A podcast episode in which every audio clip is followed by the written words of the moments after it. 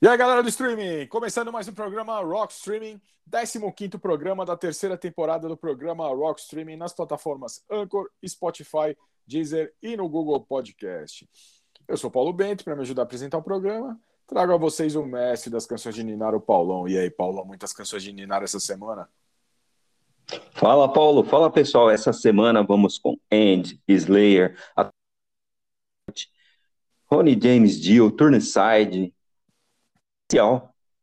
Aff, essa do Capital Inicial, ouvintes do programa Rockstream, não percam. É um, é um duo.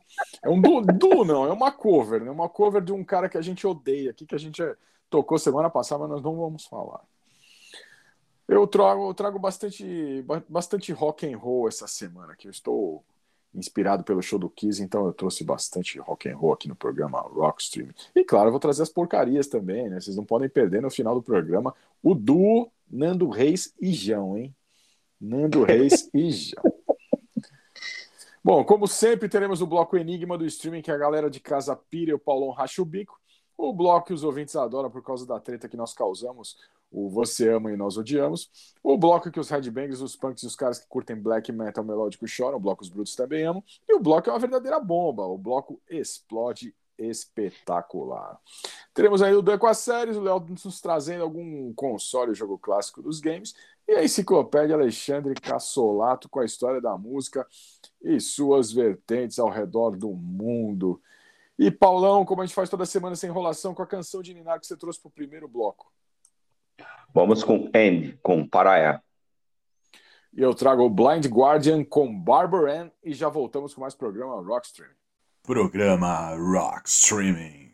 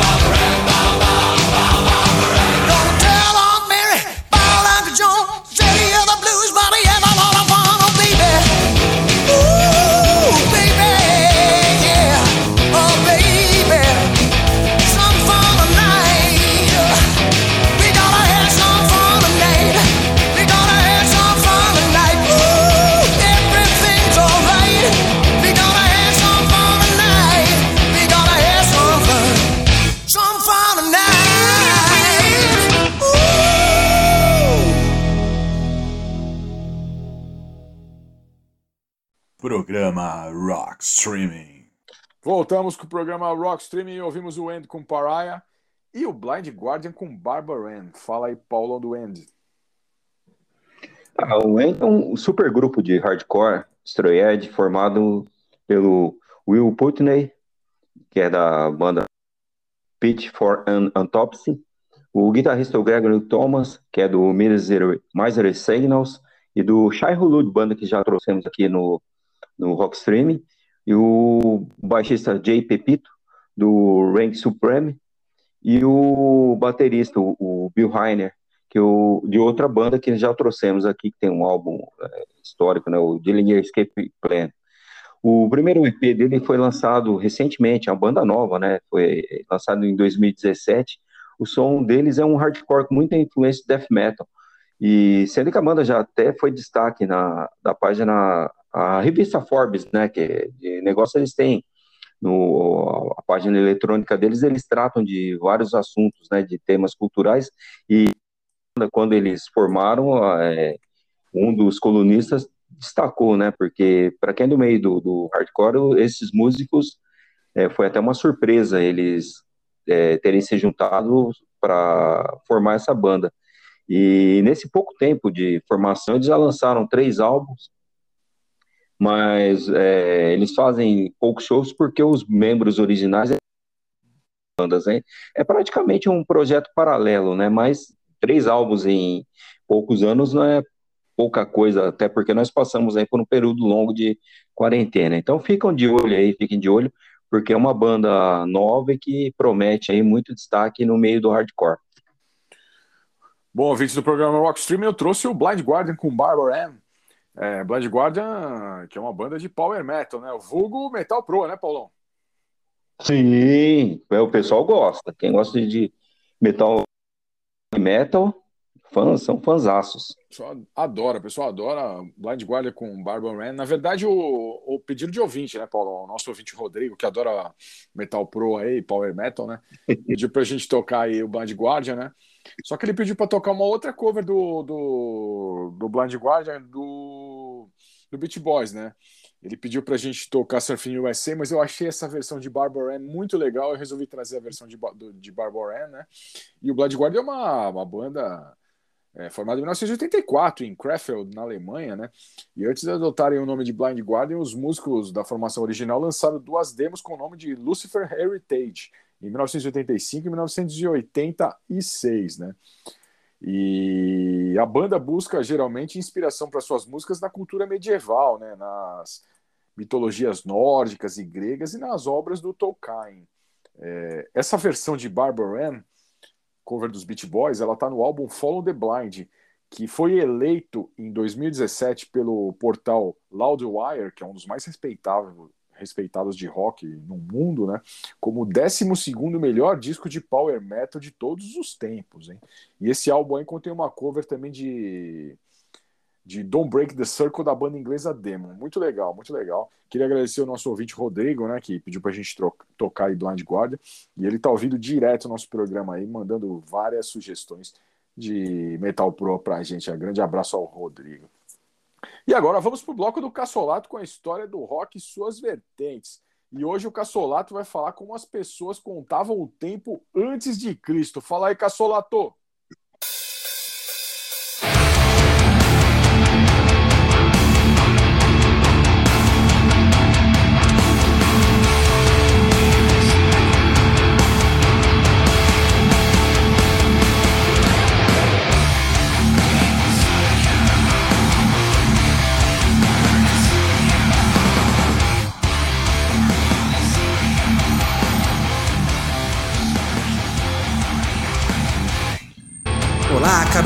Da Rock tudo bem com vocês? Comigo tudo ótimo e aqui quem vos fala é Alexandre Cassolato e hoje mais um assunto de história que eu vou abordar como as pessoas contavam o tempo antes de Cristo, né? Era complicado, galera. E os próprios cristãos demora, demoraram para chegar num acordo, né, para definir AC e AC DC, né? Mas não tem nada a ver com a banda, tá?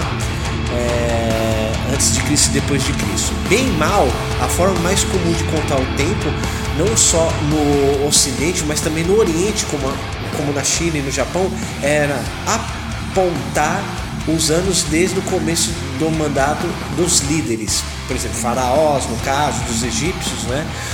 cônsules e depois os cisares, né?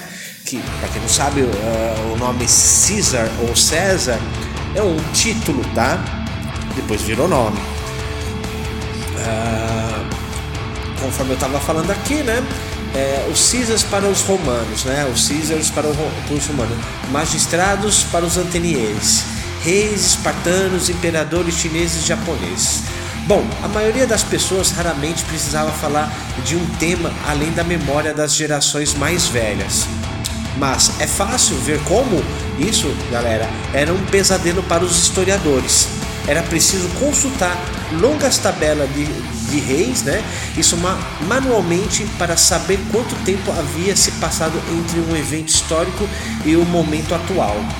Bom, já os historiadores e somente eles, né, e também no meu caso, usavam as soluções praticamente desconhecidas para o público em geral. Os gregos podiam contar desde a primeiras, das primeiras Olimpíadas, ou da primeira Olimpíada, que foi no ano 776 AC, ou seja, antes de Cristo, datando os anos entre cada Olimpíada como se fosse um reinado. O historiador grego Dionísio de Haliacamasso, né, por exemplo, datou a fundação de Roma é, em, em, em primeiro ano da sétima Olimpíada. E os romanos podiam escrever as datas como Anno Urbis Condite. Que quer dizer, traduzindo isso, né? É, no aspecto né, do latim, ano de fundação da cidade. É, essa tradução do latim, certo? Annus Urbis, né? É, urbis já dá para entender que é urbano e Condite é fundação. Ano desde a fundação de Roma, em 753 a.C., mas o problema é que nem todos os historiadores concordavam com, é, não concordavam em quando essas fundações haviam acontecido. Bom, os próprios cristãos não escaparam dessa bagunça, até uma tragédia cair sobre eles no ano 284, tá? depois de Cristo. O imperador Diocle... Diocleciano ascendeu ao trono, começando a pior perseguição de todas, né? Surgiu então a ideia de contar os anos desse evento traumático e deixar de lado os cisares, né? Que tão mal fizeram. Essa foi a era dos martírios, que foi adotada apenas entre os clérigos. Séculos depois, um clérigo, o monge Dionísio, né, o Exígio, que vivia atualmente na Romênia, né, na atual Romênia, mostrou-se insatisfeito com, com cristãos é, conterem a data a partir de um tirano inimigo. Bom, ele propôs contar-se a partir do nascimento de Jesus, afirmando que fazia 525 anos desde então. Ninguém sabe como o monge chegou a esse número, só se sabe que errou feio, galera. Não se sabe ao certo quando Jesus nasceu, certo? Isso entre os historiadores. Mas é provável que não tenha sido, obviamente, no dia 25 de dezembro do ano 1. Mas ninguém notou isso na época. Lembre-se da enorme dificuldade em calcular precisamente o tempo, né? Dispondo, dispondo-se apenas de intermináveis tabelas de monarcas. Bom, a transição para o ano 1000 causaria um verdadeiro pânico na Idade Média. Em 2000, muitos celebraram né, o ano 2000, ou seja, dois mil anos de, de é, da morte de Jesus, melhor dizendo, do nascimento, né? Mas o aniversário já havia passado. Então a ideia de Dionísio demorou para pegar. Só no ano 731, é, no ano 731, com as pregações do monge Beda, Beda, tá? Para quem não sabe, foi um monge inglês que viveu no mosteiro de São Pedro e São Paulo, né? É, na moderna Jarrow, no nordeste da Inglaterra, uma região que na época era parte do reino de Northumbria. Uh, e ele é conhecido principalmente por sua obra-prima, a História Eclesiástica do Povo Inglês, um trabalho que rendeu o título de pai da história inglesa. Bom, a datação começou a ser aceita é, primeiro na Inglaterra. Portugal seria o último país cristão a adotá-la. usa, usava, usava-se a idiosincrática que era hispânica. Para quem não conhece esse termo, é, é, é, o que seria? É responsável pela criação de estereotipos no caso dos grupos sociais. vou dar um exemplo aqui. Uh, dizer que todo brasileiro gosta de futebol e samba como uma característica particular do povo é uma idiosincrasia dos brasileiros, certo? Então, é, a era hispânica que começou no ano 38 a.C., data obscuramente relacionada à conquista romana da região. Então, assim, é, percebendo que né, para datar um período né, antigo e depois um outro período, foi preciso passar por inúmeras transformações, né, é, de vários filósofos, de vários estudiosos, né, incluindo esse monge no qual eu falei, que é o Beda, né, esse monge inglês, até chegar a um ponto crucial de ter uma cronologia uh, estabelecida. Então, o nascimento de Cristo é o divisor de água do antigo mundo, né, e do mundo novo, né? Então, essa é a história de hoje de como as pessoas contavam o tempo antes de Cristo. Bom, de fundo você está escutando Kill Sweet Engage com a música Prelude, né, que é mais um instrumental, e nesse bloco você vai escutar Gorillaz com a música Hong Kong e Buffalo Tom com Tangerine, ok? Espero que tenham gostado. Vejo vocês na próxima edição da Rock Streaming. Até lá!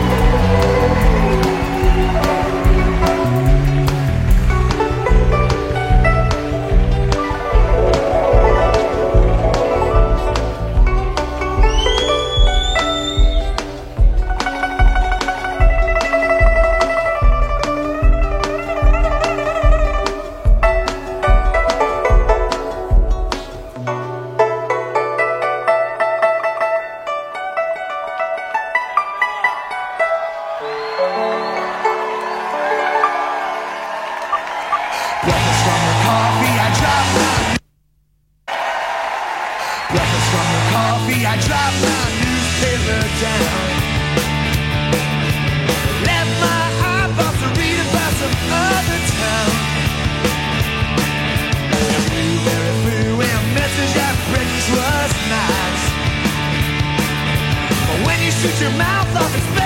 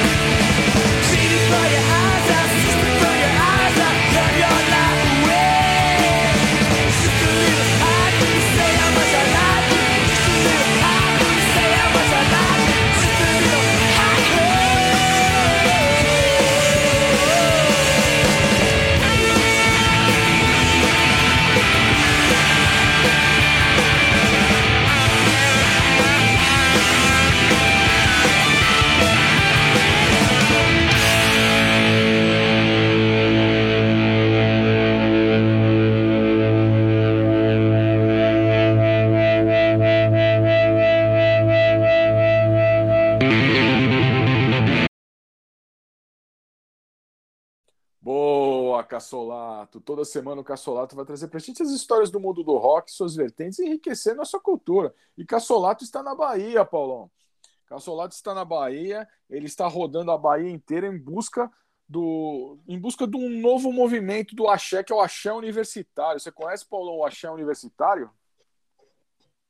Vamos esperar é, aguardar a volta do Cassolato. Ele vai, vai fazer um programa especial né, com as novas bandas de axé universitário. Estamos aí aguardando ansiosamente, né? Estamos aguardando, é, aguardando muito, muito, muito. Estamos muito curiosos para saber o que Cassolato irá trazer para a gente aí nessa, nessa busca pela Bahia. Ali. Cassolato está rodando a Bahia de ônibus em busca de novas bandas de axé. E é um axé universitário, que agora o pessoal está estudando, né, meu? Então virou um universitário, axé universitário. Estamos te aguardando, hein, Cassolato, com essas novidades aí. e agora, ouvintes do programa Rockstream, vamos para o Enigma do Streaming. Enigma do streaming. do streaming. Vamos lá, Paulão. Enigma do Streaming dessa semana tá caprichado, hein, Paulão? Vamos lá, tá caprichado, hein? Nasceu em 27 de julho de 1939 no Rio de Janeiro, hein? E não, não tardou para des- despontar para a carreira artística. Iniciou a carreira em 1957 no filme Sherlock de Araque, onde apareceu como cantor de rock and roll. Já sabe, Paulão?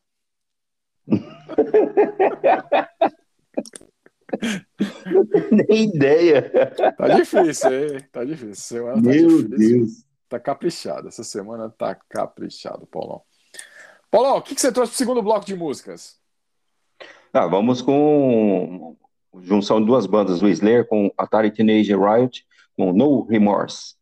Bom, eu trago o Kiss com Tental Sem News e já voltamos com mais programa Rock Streaming. Programa Rock Streaming.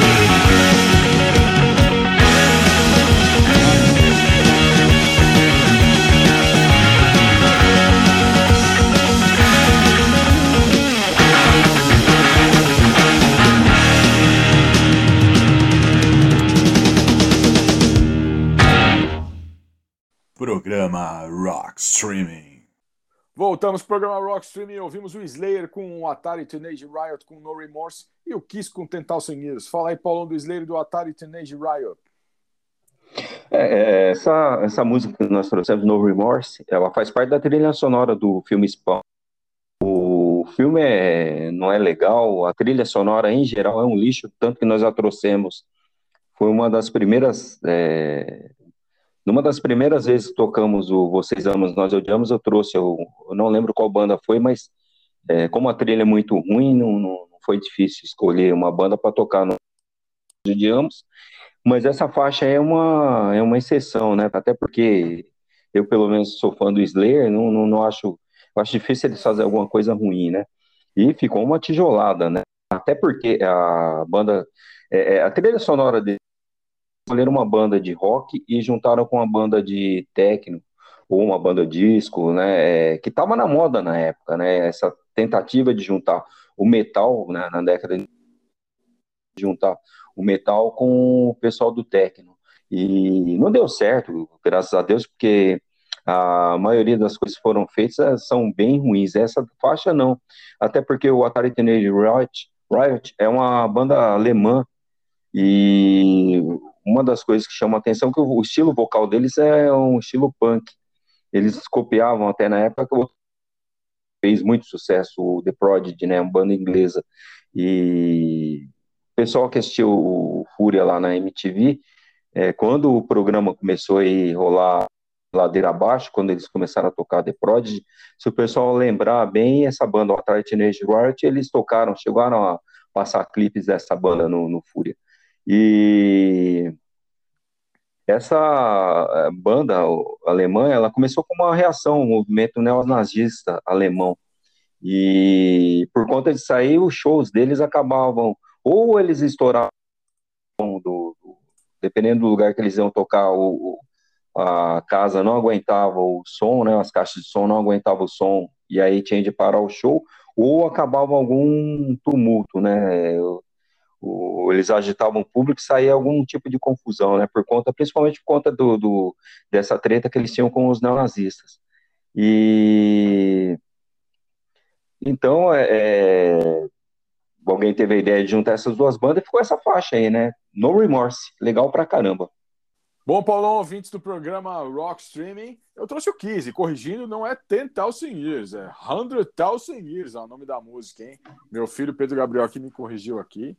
É 100,000 Years, clássico do primeiro álbum do Kiss, né? E o pessoal aí, muita gente aí tava me cobrando, né, para falar do show do Kiss aqui em São Paulo, que, que tocou aqui no Allianz e fez um showzaço, fez um showzaço, foi uma verdadeira coleção de hits e o público cantou todas as músicas. É, a gente já percebe que a vozinha de velhinho já de Paul Stanley, né? Paul Stanley já tá com os pelos, os cabelos do peito brancos, né, Paulão? Os cabelos do peito brancos. E mas o cara continua cantando muito, né? Quando ele canta, ele e Gene Simmons cantam, a gente não percebe que eles já estão com aquela vozinha de velhinho, sabe? Mas quando eles falam, a gente já percebe que os caras estão mais debilitados, tal. Fizeram um showzaço, um showzaço. É, Gene Simmons e Paul Stanley no palco são impecáveis. Tommy Toyer, Black and Blue, é, toca muita guitarra, já tá com os caras há quase 20 anos, né? Quase 20 anos que ele tá com, com o Kiss. E o Eric Singer, Eric Singer espetacular. Eric Singer que substituiu o Eric K na bateria, cantou Batman, emocionou o público inteiro. Foi uma verdadeira coleção de hits, como eu já falei. E é uma pena, né, Paulão, que os caras envelhecem, né? Porque o Kiss vai ser eterno para todo mundo, né? Uma bandaça. é. Quem que não gosta do Kiss, né? Bandaça.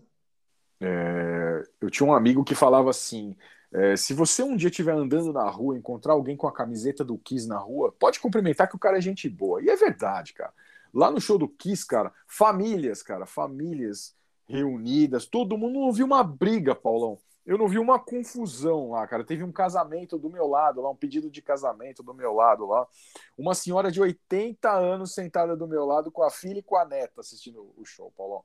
É um, foi um verdadeiro show família. Foi um show família. Foi um showzaço, cara. Foi um showzaço. E meu filho, ao final do show, chegou pra mim e falou: Porra, pai, foi o melhor show da minha vida. E foi um showzaço mesmo. Quis é demais, quis é demais. Assistimos o show é, ao lado do Casagrande, Paulão. Sim, é Walter Casagrande, comentarista da, comentarista da Rede Globo e grande ídolo do São Paulo em 1984, hein, Paulão? Ele jogou seis meses no São Paulo. Lembra, lembra do Casagrande do São Paulo, Paulão? Eu assisti o, quando o São Paulo ganhou do Corinthians no Morumbi, assisti o jogo, o passe por gol foi dele. Grande casão, grande casão. Um abraço pro casal que foi muito legal.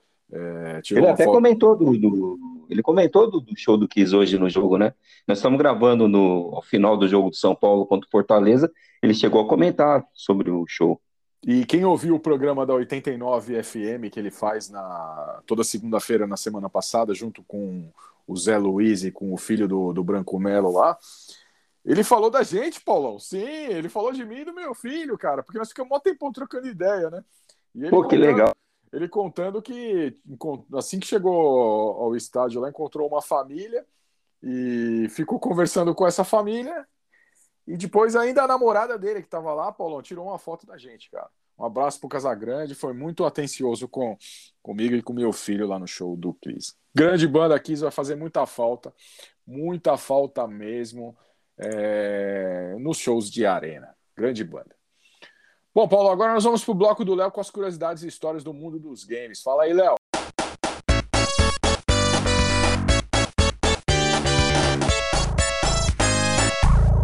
E aí, Paulão, e aí, Pauleta, e aí, galera, beleza? Aqui é o Léo e estarei falando hoje de um clássico obscuro do PlayStation 1. Pepsi Man. Então, bora lá! Desenvolvido em 1999 para PlayStation 1 pela Kid, Pepsi Man é um jogo no estilo de corrida e ação inspirado no mascote super-herói da marca de refrigerantes Pepsi.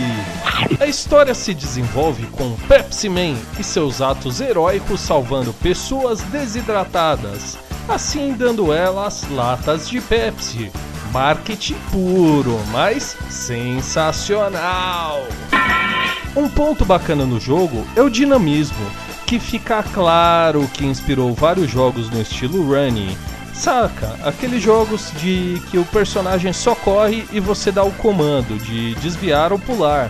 Tipo clássicos como Sonic Dash ou o mais recente para mobiles, Super Mario Run. Um detalhe interessante é a questão da cinemática entre as fases, onde encontramos o ator e ex-jogador de hockey Mike Butters interpretando um fã de Pepsi que bebe várias latas, comemorando assim suas vitórias. Cara, uma coisa. Pepsi Man é aquele jogo que você não faz ideia que existe. Claro, se não tivesse repercussão na internet. É um jogo interessante, com uma jogabilidade diferente na época pra mim. Porém, tipo, se não fosse duas pessoas que me inspiraram a jogar esse clássico, o AVGN e o Sr. Wilson da Colônia Contra-Ataca, eu não faria ideia que ele existe. E cara, é um jogo bacana, tipo, as cinemáticas, é aquele joguinho que você pega, baixa e fala, ah, não dá nada. Você vai ver, tá duas horas você tá jogando o jogo, só para querer ver mais cinemáticas e ver mais as cenas de humor. Sensacional!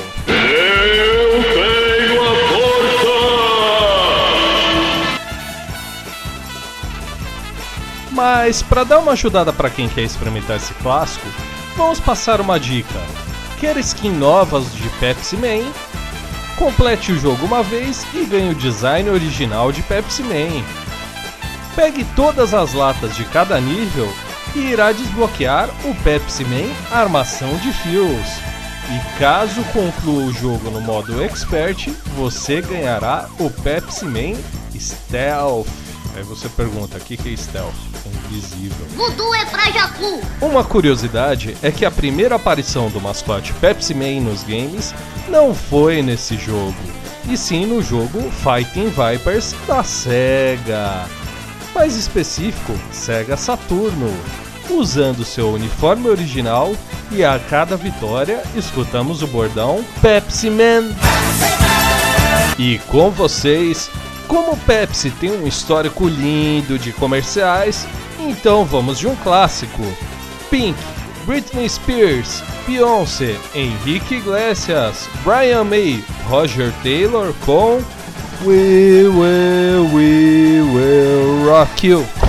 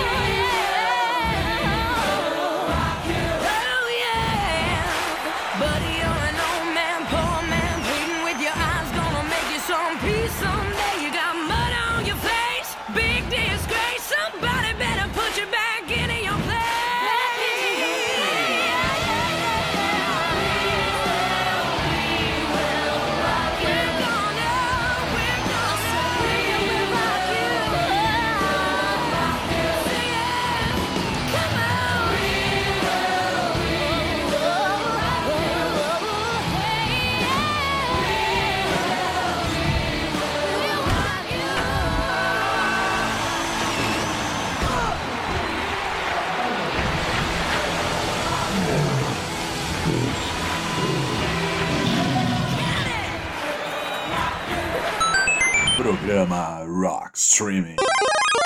Boa, Léo! Toda semana o Léo vai trazer pra gente as curiosidades e histórias do mundo dos games. E agora vamos para a segunda dica do Enigma do Streaming dessa semana. Enigma do streaming. do streaming. Vamos lá, Paulão! Vamos lá, Paulão. Segunda dica do Enigma do Streaming dessa semana. Durante as décadas de 60 e 70, ampliou sua produção musical e teatral, escrevendo e atuando em peças e filmes. Passou pelas extintas TV Tupi, TV Continental, TV Rio e TV Excelsior. Ao lado de nomes como Altamiro Carrilho, Durval Ferreira e Elmir Deodato, lançou o LP Nova Geração em Ritmo de Samba, compondo e interpretando com sua voz abaron- abaritonada a maioria das canções. Com o nome de Júnior, hein, Paulo? E também escreveu livros eróticos com o pseudônimo Brigitte Biju. Já sabe, Paulão? Não tenho nem a mínima ideia de quem seja. Tá difícil, hein? Tá difícil. Caprichamos. Produção do programa Rock Streaming. Deus. Você não sabe quem foi Brigitte Biju, Paulão? Não tenho a mínima ideia. Vamos lá, Paulão. Vamos pro terceiro bloco de música aqui. Você vai rolar, Paulão. Ai, meu Deus. Vamos com o Turnside, com Misery. Bom, eu trago o Rush com o Sticker Out e já voltamos com mais programa Rock Streaming. Programa Rock Streaming.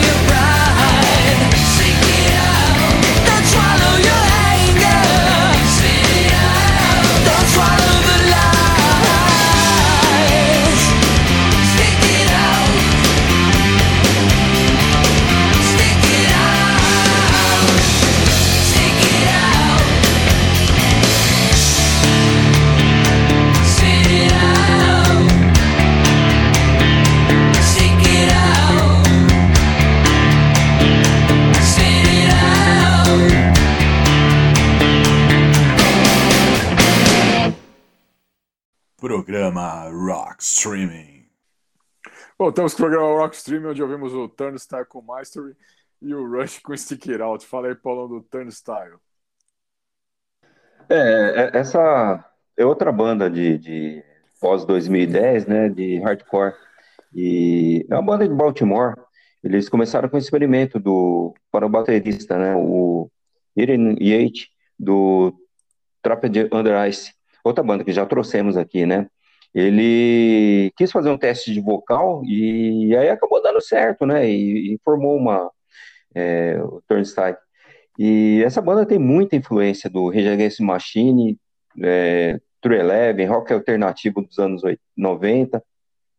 Isso daí acabou criando até uma nova identidade musical. Se não agrada na- logo de cara o- os fãs de hardcore, que são fãs, sejam fãs para Nova York, né, o som deles, é, essa banda acaba mostrando aí o, o que deve ser o, o futuro aí do hardcore, né, essa mistura de vários estilos.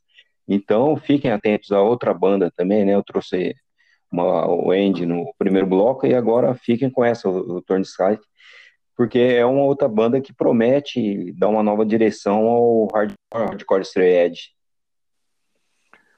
Bom, ouvintes do programa Rock Stream, eu trouxe o Rush, o Rush com Stick It Out, uma música menos conhecida do álbum do Rush Counterparts, né? Que é um álbum que nós tocamos muito aqui no programa Rock Stream. Nós já tocamos aqui Nobody's Hero, Animate, Cold Fire, e agora eu trouxe para vocês aqui Stick It Out desse maravilhoso álbum de 1993 do Rush, que é o Counterparts. E é impressionante, né, Paulo, o Rush. A gente não tem muito o que falar do Rush aqui, porque já falamos tanto do Rush, mas, mas os caras, é, eles souberam se adaptar às décadas, né, da, na década de 70 com uma parte mais progressiva, nos anos 80 com um lado mais pop, com sintetizadores, nos anos 90 com uma pegada mais rock and roll, né, e nos anos 2000 lançando alguns álbuns e até um álbum cheio de covers chamado Feedback, que é maravilhoso, né. É impressionante, né, como o Rush conseguiu sobreviver, né, Paulão? A bandaça, é, é assim, os caras são excelentes músicos, né? É, não tem muito o que dizer deles, não. É, é outra banda que acho que não tem quem não goste deles.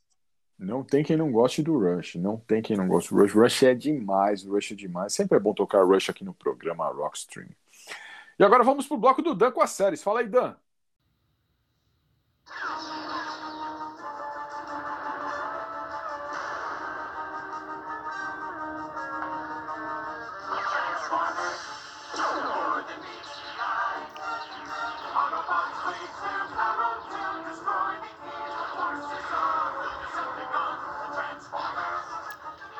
Salve, salve! Pauleta, Paulão, Léo, Cassolato, galera que curte o Rock Streaming. Dan novamente chegando por aqui com os clássicos da TV, do cinema e do streaming para vocês.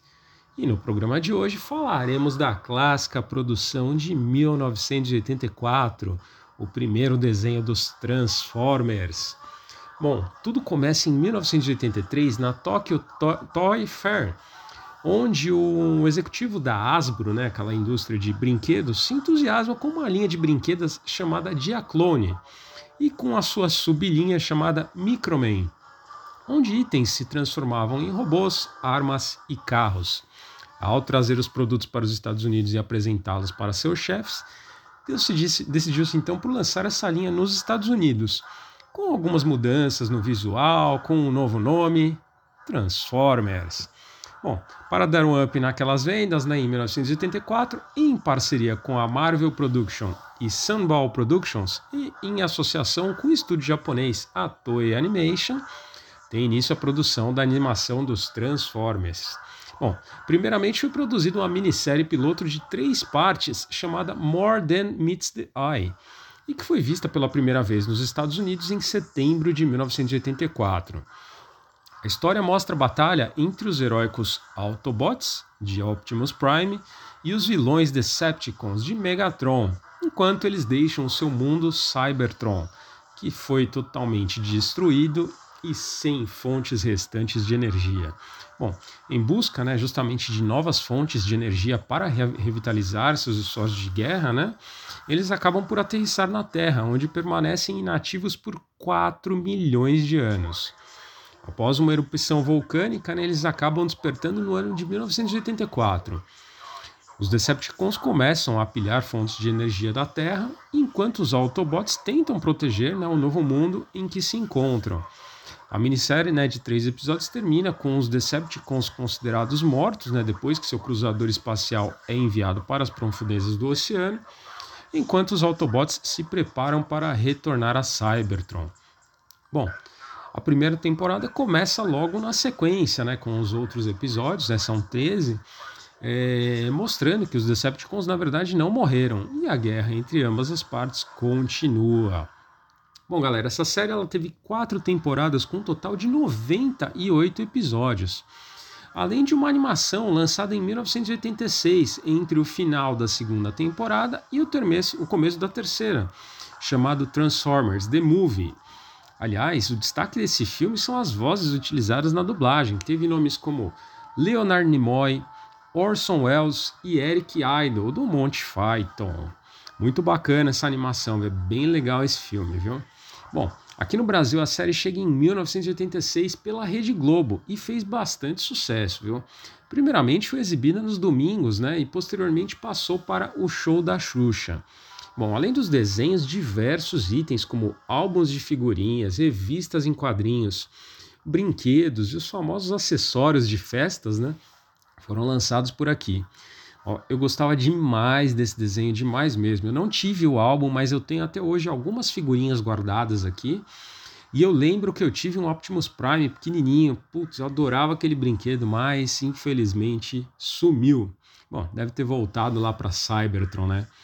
Bom, galera, quem quiser matar saudade de ou mesmo conhecer essa animação, tem alguns episódios dublados no YouTube, inclusive essa, esses primeiros três episódios piloto, viu? Vale a pena. Depois de terminar o programa, dê uma olhada por lá e assistam.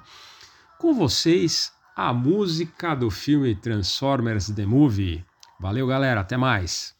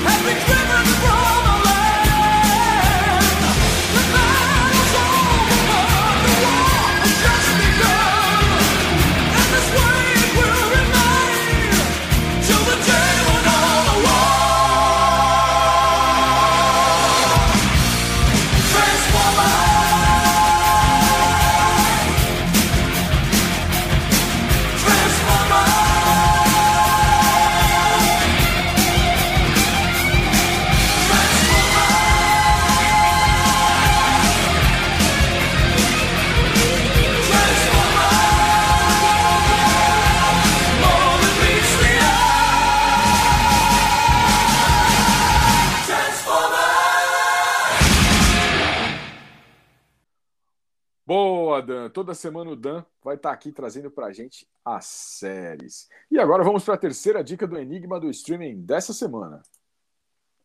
Enigma do Streaming. Vamos lá, Paulão. Terceira dica do Enigma do Vamos Streaming lá. dessa semana, hein? Estreou na Rede Globo em 1967, hein? Em TVO Canal Zero. E ganhou dois prêmios como melhor comediante de televisão do ano. Desde então participou e foi destaque de diversos programas de humor da TV Globo, como Faça Humor, Não Faça Guerra, Satiricon, Planeta dos Homens, Balança Mais Não Cai, Vivo Gordo e Brasil Pandeiro. E em 1988 comandou inúmeras vezes o Cassino do Chacrinha, substituindo o velho guerreiro. Já sabe, Paulão? Nossa, não. Substituiu o Substituiu o Chacrinha quando o Chacrinha ficou doente. Putz, essa vai ser legal. Não sei quem que é, não. Ah, mas o Paulão vai matar na última. Na última dica, o Paulão vai matar, sem dúvida. E agora, vamos pro bloco Os Brutos Também Amam. Aquele bloco que os headbangers, os punks e os caras que curtem black metal melódico choram. Tem aquela taquicardia, aquele amor perdido, chutado, que te deixou na vala na lama, chorando em posição fetal do lado da cama, hein? Quem nunca, hein, Paulão? Foi tomar aquele pé na bunda, bem dado, foi chorar no chuveiro, né, Paulão? Mas, Paulão, o que, que você vai rolar hoje aí no bloco Os Brutos Também Amam? Eu fazia, tava olhando, fazia tempo que eu não, não- fazia tempo não, eu nunca trouxe Dio. Eu, né, tocar o Dio com Between. Mas por que Between Two Hearts do Dio te deixa tão na vala e na lama, Paulão? Essa música é linda, né? Ela fala, a, a letra dela é, é um pouco triste porque ela fala basicamente sobre as escolhas inapropriadas, as escolhas complicadas que as pessoas fazem é, nos relacionamentos, no amor, né? A letra é muito legal e essa faixa faz parte do do Look It Up, é, The Wolves, de 1990 e é, coincidência, né? Quando eu estava escolhendo as músicas do Heaven Hell, que é, o único deles, né? Com, com- que é a banda do, do, do Dio com o pessoal do Black Sabbath e é, Devil You Know, ele completou é, na semana quando quando eu estava fazendo semana retrasada, estava programando fazendo a- escolhendo as músicas, ele tinha completado 13 anos e aí eu lembrei, né? Eu falei, pô, não trouxe nada do Dio. O Dio é um cara que é, é outro também que não dá para a gente ficar falando, né? Mas eu tive uma. A minha relação com a música do Dio foi complicada, porque quando eu comecei a escutar rock, o Dio. Para mim, Black Sabbath, na época, era o Dio no vocal, né? Eu não tinha acesso às músicas do. Não tinha acesso a disco com Ozzy, eu sabia tudo, uma outra coisa tocava nas, nas rádios do lado do, de onde eu morava, mas é basicamente o acesso à música mesmo de Black só do Dio e depois o, do Gillan, quando foi, que lançou um álbum com Black Sabbath, eu também consegui acessar. Então, para mim, Black Sabbath era o, o Dio no vocal. E eu fiquei puto quando ele saiu. E eu demorei, demorei muito tempo para reconciliar com a música dele, né? No fim, um dos poucos álbuns que eu que eu tenho, que eu acabei estragando tanto escutar um dos CDs foi foi do Dio, que eu escutei posteriormente um dele ao vivo, escutei até estragar, é, de tanto que, que eu consegui essa façanha. Então, é, é um, é um cara que é boa praça, é boa gente, assim, voz sensacional, é, se não tem muito o que falar dele, né? Bom, então vamos ouvir. Vamos ouvir essa mara- maravilhosa música Between Two Hearts do Dio. E já voltamos com mais lamentos aqui no bloco Os Brutos Também Amam.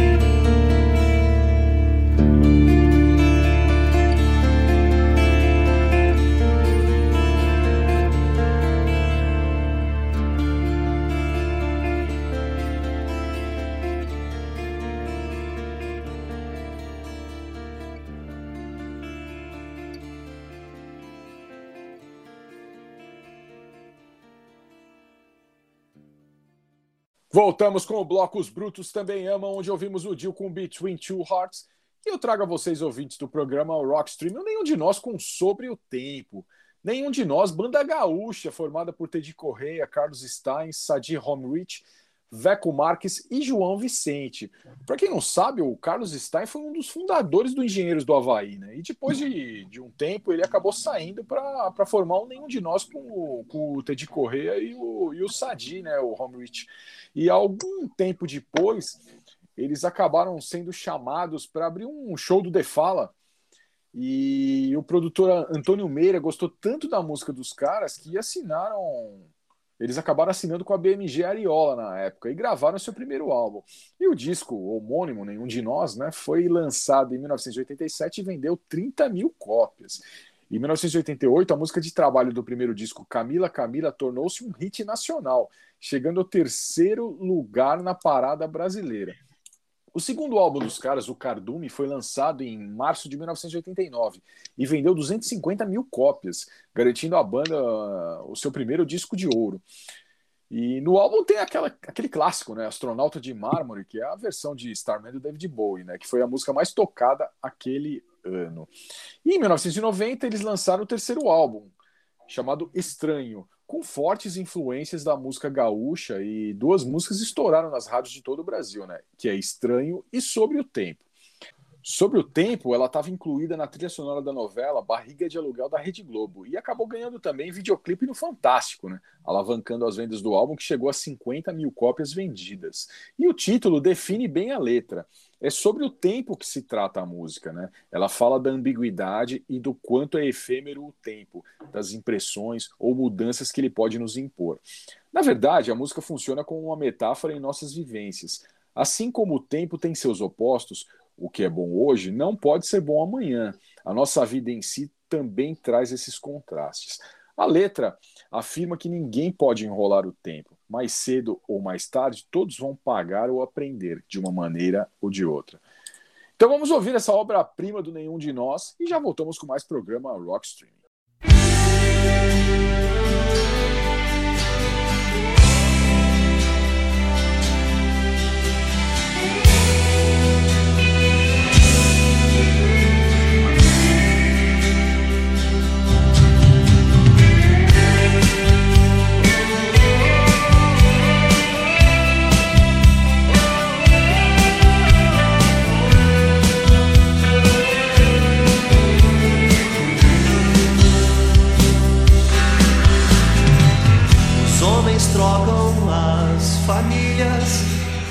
filhas, filhas de suas filhas, e tudo aquilo que não podem entender.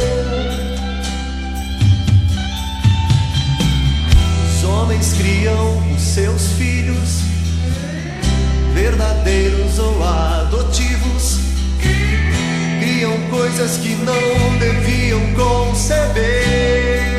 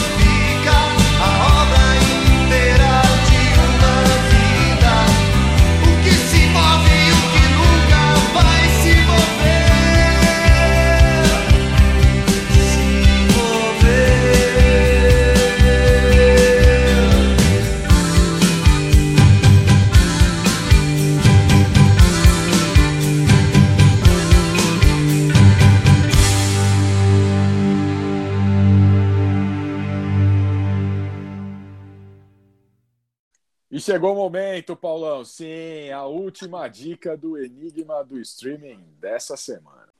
Enigma do streaming. do streaming. Paulão não Vamos matou lá. ainda, hein? Paulão não, Não. matou ainda. Ficou meio cabreiro com, com a última dica aí, que ele acabou substituindo o- o Chacrinha, o velho guerreiro, quando o Chacrinha ficou doente. Vamos lá, Paulão. Última dica, hein? Esteve no SBT de 1989 a 1992, onde atuou na Praça é Nossa e na Escolinha do Golias, com o Ronald Golias. Participou também da Escolinha do Professor Raimundo, de 93 a 95 na Globo, e na Escolinha do Barulho na Record, hein?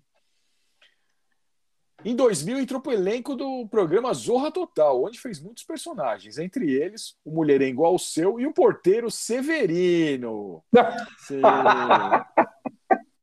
Meu! Porteiro Severino, sim. Quem é o enigma do stream da semana, Paulão? Sensacional, Paulo Silvino. Grande Paulo Silvino. Paulo Silvino demais. Você não, sabe, você não sabia, Paulo, que ele tinha substituído o Chacrinha no- quando o Chacrinha ficou doente, cara? Meu, essa época eu não assistia o, Chacrinha. 88 eu tava numa correria de- de faculdade, tudo acabava não, não assistindo. E, e eu digo isso aí porque, porque naquela época que a gente não tinha. O pessoal pode estar estranhando de eu estar falando do, mas naquela época aí, para você, muitos músicos que a gente via, escutava na rádio, e para você ver alguma coisa dele, tinha de assistir o Chacrinha, né? É verdade. E- que ele revelou muita gente. Então, para ter acesso para assistir, você assistia, acabava assistindo o Chacrinha, né? E outra, o Chacrinha era um barato, você dava muita risada assistindo. E essa época eu não lembro, eu- na- nessa da, da correria eu não lembro mesmo, não, não, não, devo, não devo ter assistido, porque senão eu ia lembrar dele. Nossa, Paulo Silvino, legal, Paulo, legal Paulo Silvino era, era demais, era demais. Quem, quem quiser, Era, nossa. Quem quiser entrar aí no, no YouTube aí, tem uma música que ele fez que se chama A Lenda da Piroga de Cristal. É demais, assista aí que o Paulo Silvino é demais. Grande Paulo Silvino faz muita falta, né? O Paulo Silvino que faleceu em 2017, né? Ele teve um câncer no estômago e faz muita falta. Ele era muito engraçado, era uma figura. Grande Paulo Silvino. E agora vamos com o bloco mais explosivo do programa Rock Streaming. O bloco Explode Espetacular.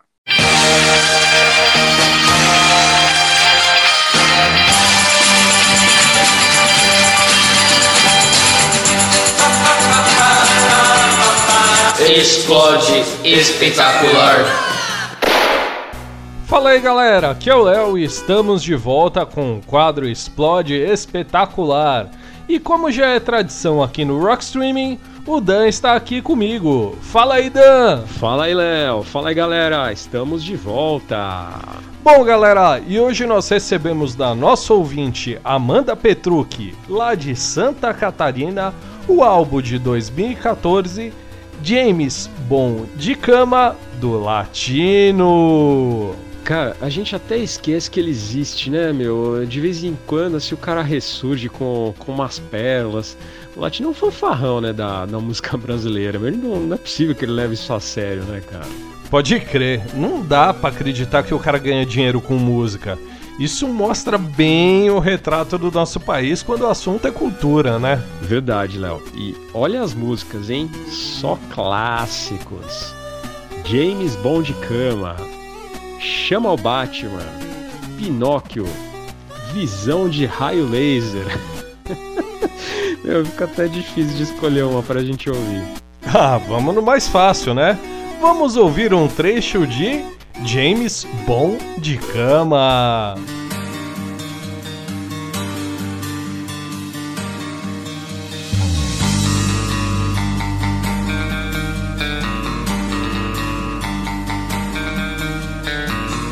My name is Bond, James Bond cama.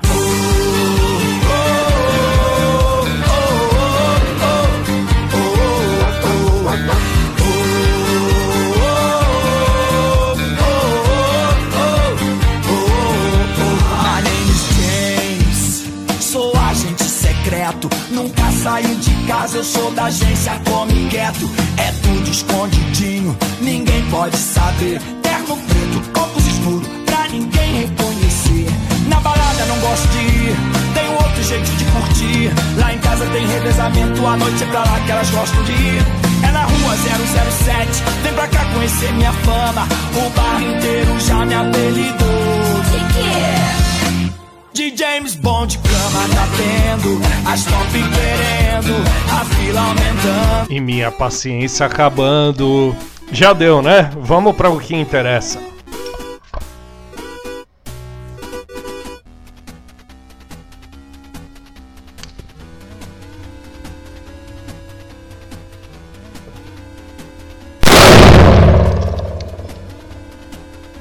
Name is Bomb. Léo Bomb. Valeu, galera! E semana que vem tem mais no quadro Explode, Espetacular. Programa Rock Streaming. Boa, Léo, boa, Dan. Toda semana os piromaníacos do Parque São Domingos estão de volta, mandando pelos ares alguma pérola da música brasileira aqui, hein? Sim. E agora, Paulão? O momento que os ouvintes do programa Rock Streaming querem nossas cabeças, o bloco Você Ama e Nós Odiamos. Why do birds suddenly appear every time?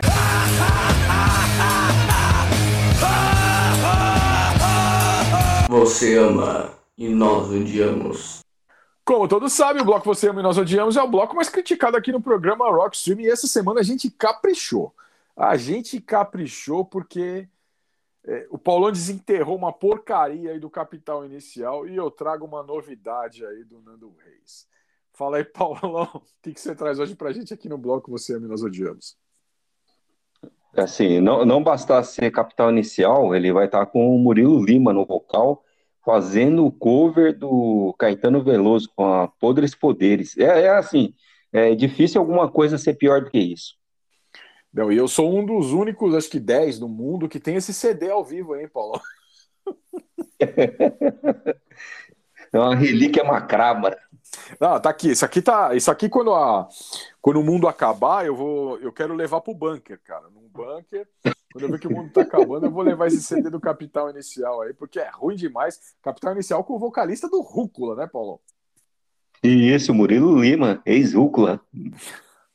Você já trouxe, né, alguns programas atrás, eu nem lembrava que dessa fase do, do, do, do Murilo no. É, ficou, acho que ele gravou dois álbuns, né? Um de estúdio e esse ao vivo aí, que tem essa, essa praga. De... Ah, ah, não, é, eles escolheram. Meu, tem tanta. Tinha tanta música do. Que é homenagem, porque o Caetano Veloso, esse álbum é de 1996, né? Para quem não lembra, o Caetano estava mais ou menos na, na moda naquela época. Teve até programa na Globo do Caetano falando sobre trânsito. Você lembra disso aí, Paulo? Um, foi uma minissérie que passava, acho que. Não lembro nem que horas passava esse negócio. Mas ele dando dica de trânsito. Nossa, dica de trânsito do Caetano Veloso. Nossa, é- era, era dono da verdade, né? O cara falava de trânsito. E teve programa dele na, no, no Roda Viva, então eu tava mais ou menos na moda o Caetano, e aí o Capital quis embarcar na, na onda e fez a fez uma cover de, de Poderes Poderes que é um, a música original é um pé no saco, né?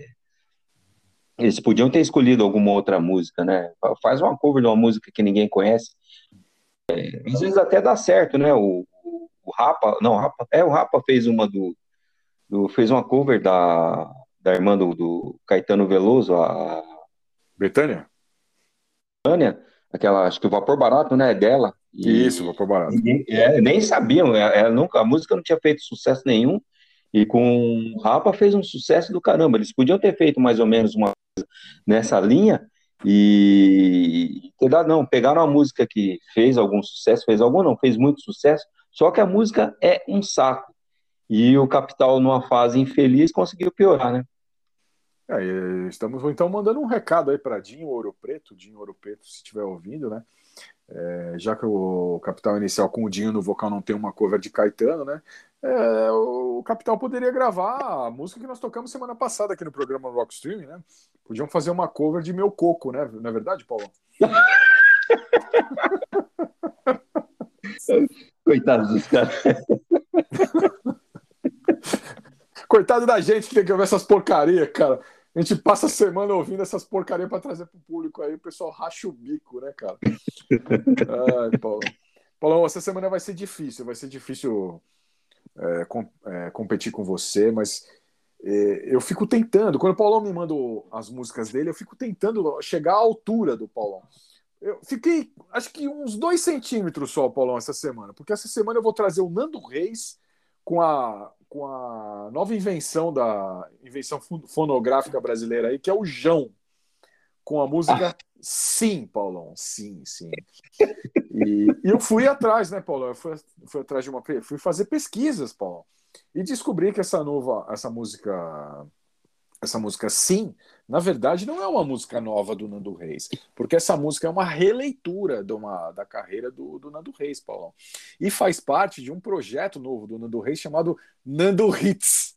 Sim, Paulão, Nando Meu Hits. Projeto que traz encontros do Ruivo com artistas da nova cena, Paulão. Eu sei que o Paulão adora essa nova cena da MPB, então eu, eu resolvi trazer essa, essa- esse clássico. E para quem não sabe, sim, foi escrita a partir de um encontro poético e despretensioso de Nando Reis em um bar, num dia chuvoso, com um casal que falava sobre ruptura e volta, Paulão. Sim, Paulão, sim. Ao captar a- ideia da conversa, Nando Reis então percebeu que a moça então em questão se chamava Simone, cujo nome desmembrado produz um anagrama que veio a se tornar o nome do disco. Sim e não, além de inspirar o poeta para compor a própria música. Você gostou dessa história, Paulo? Meu Deus. Não, quando, quando a gente acha que não dá pra piorar as coisas, os caras conseguem, os caras conseguem. Ai, meu Deus, é demais, é demais. É demais, Paulo. Meu Deus. E essa, e essa invenção da a nova invenção da indústria fonográfica brasileira aí, o João, João, né, Paulo? O João. O João ele fez um desabafo, né? Um desabafo que ele, e ele conta que quando o Nando me chamou para cantar sim, eu disse eu disse muito sim. É desafiador conhecer um ídolo e cantar uma música que o público dele já está acostumado a ouvir sua voz. Mas tudo foi fácil. Ele é facinho. Te abraça como se te conhecesse há anos. Foi um dos dias mais especiais da minha carreira. Obrigado por ser uma lenda e por me deixar cantar um pouco a sua história. Gostou dessa declaração do, do João, Paulão? É, puxa saco e formiga dá até em cima de asfalto, né? Não, e aí, né? E aí, durante a semana, eu estava fuçando no Twitter, né? E encontrei uma declaração de nosso querido amigo André Barcinski, né? O apresentador do Garage, nosso amigo pessoal, né? E ele soltou maravilhosa, maravilhosa história no Twitter. Filho de conhecido pediu ingresso para ver o João. Pai comprou por engano pro show do João e a decadente família brasileira. Banda do João, guitarra do Ratos de Porão. Avisa ou deixa a menina descobrir quando entrarem as bandas de abertura. Carniça de bode e menstruação anárquica. Você contaria, Paulo? Não, até porque o show do, do, do João vai ser melhor que o outro João, viu?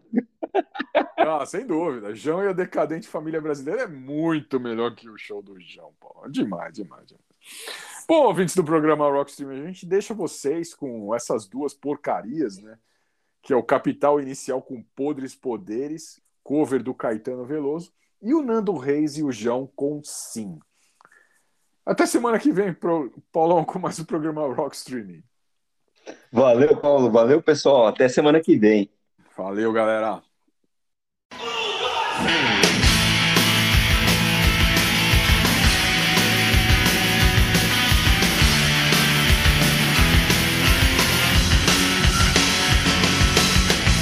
Enquanto os homens seus podres poderes, motos e fuscas avançam seus sinas vermelhos. E pernas deles, nós somos os boçais.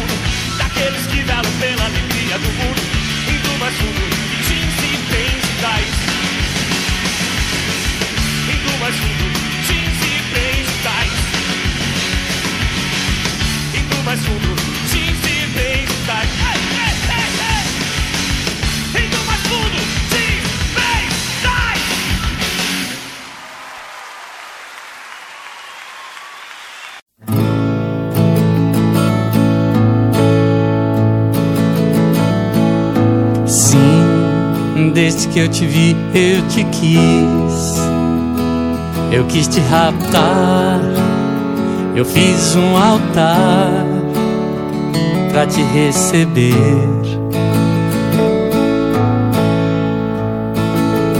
Como um anjo que caiu lá do céu.